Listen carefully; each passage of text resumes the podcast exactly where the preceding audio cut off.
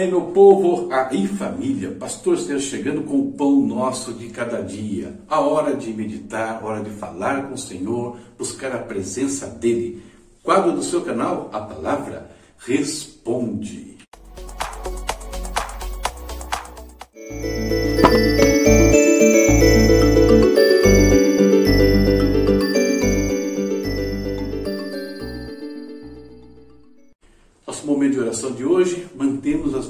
Intercessões pelo pastor Eliel e Andréia aqui de São Paulo, mantendo a intercessão pela pastora Terezinha de Itajubá também. Vamos orar. Quer oração? Você que tá, acompanha a gente aqui todos os dias, só envia o seu nome aí, deixa nos comentários do vídeo e nós vamos interceder todos os dias pela sua vida, pela sua família, sua igreja, enfim, o que você precisar. Certo? Igreja perseguida hoje, quero falar do Cazaquistão. A perseguição no Cazaquistão não mudou muito ao longo dos anos. A legislação que remonta a setembro de 2011 restringe a capacidade de adorar livremente. O governo do Cazaquistão aumentou o controle sobre a expressão religiosa do país, o que significa aumento da vigilância, incursões e reuniões e prisões na igreja. O governo usa a ameaça do Islã militante para restringir mais liberdades.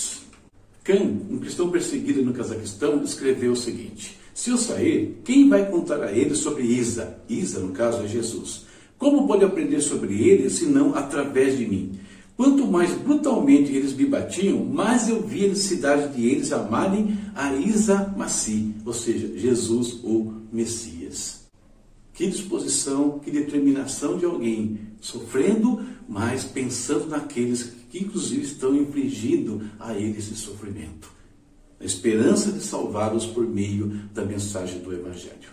Vamos orar, queridos, interceder né, por irmãos como esse, do Cazaquistão, de outros países que nós temos eh, falado aqui nesses dias e que sofrem esse tipo de revés né, na sua vida cristã. Vamos falar com Deus. Querido Pai, em nome de Jesus, entramos na tua presença. Em nome de Jesus, nós te saudamos mais uma vez, Pai. Te agradecemos pela vida, Pai. Proteção do Senhor, a provisão do Senhor sobre todos nós. E colocamos no teu altar aqui, Senhor, a igreja do Cazaquistão. Colocamos no altar, Pai, irmãos como o Khan, que nós lemos aqui, que sofre tantos afrontas, sofrem tanto por causa do amor, por amor ao Senhor e não desistem, Deus. Sempre preocupados com a salvação de outros, meu Pai.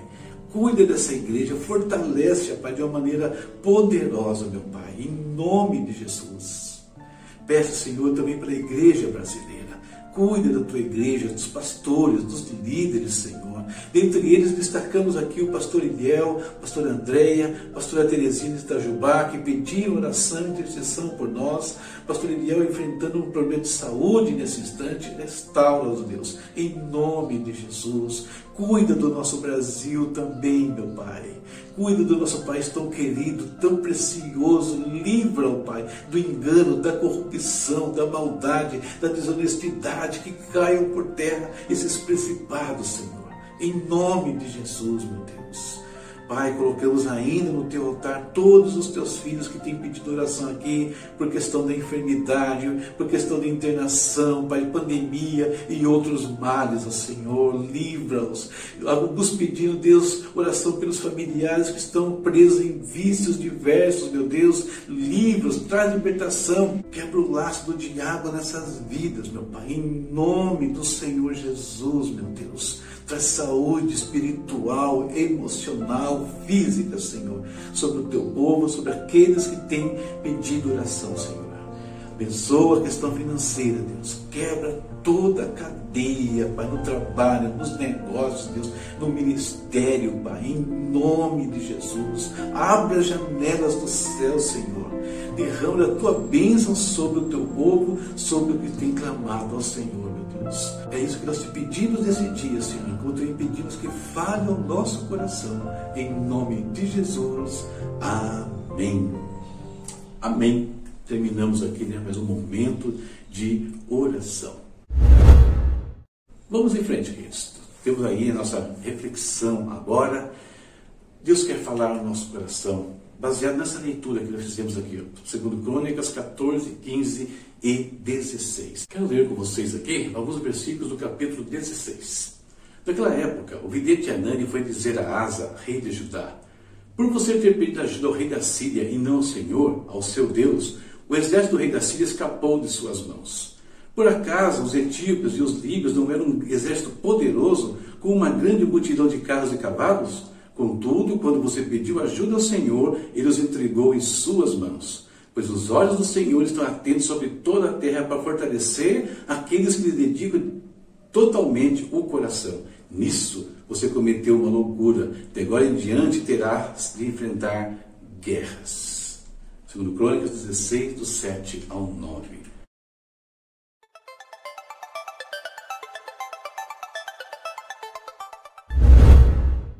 O rei Asa começou o seu governo, né, o seu reinado de maneira muito intensa.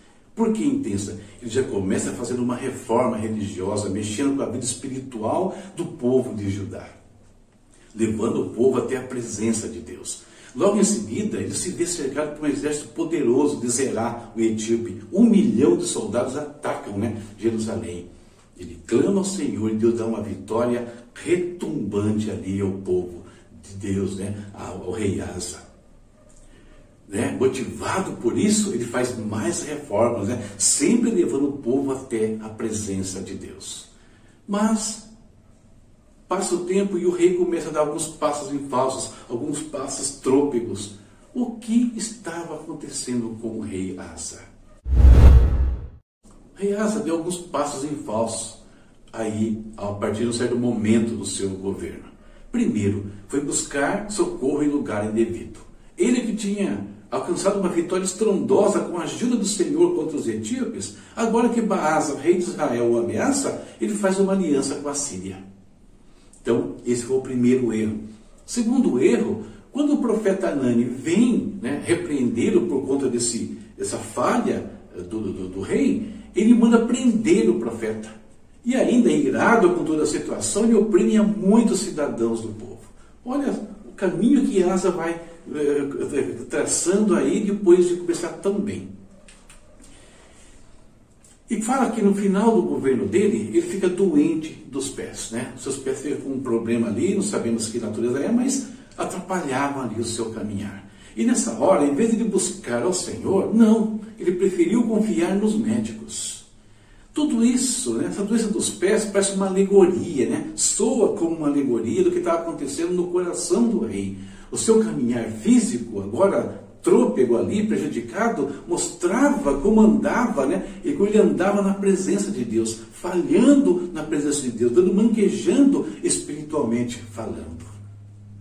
Olha, Deus conhecia Asa, Deus nos conhece.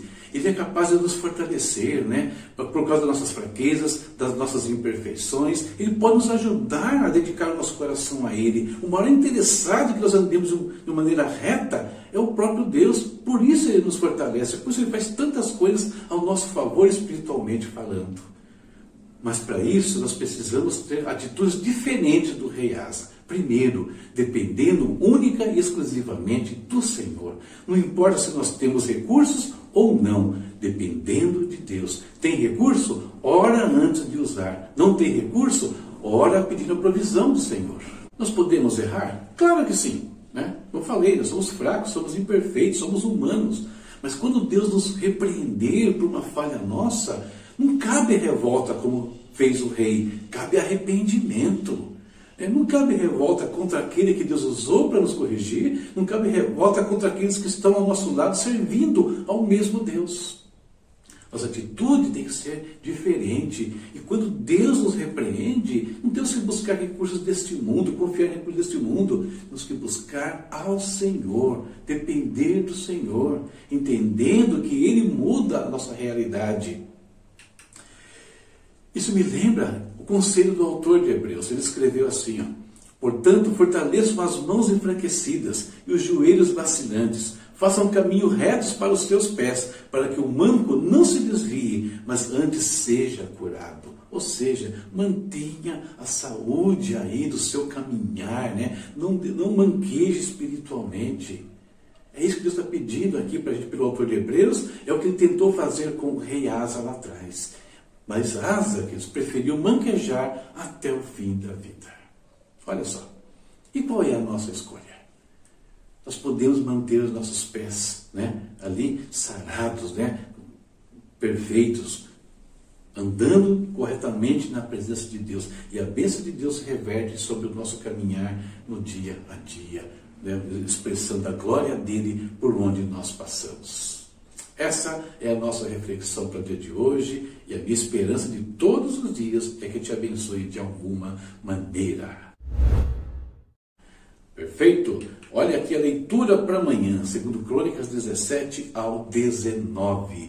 Aí no final estou falando do meu curso, curso de, sobre dons espirituais, muito importante para todos os cristãos, para pastores, para líderes. Tem condições especiais para os pastores que querem envolver os seus grupos aí com dons espirituais, tá bom? Dá uma olhadinha, espalhe o nosso canal, nos ajude. Deus te abençoe. Tchau, tchau.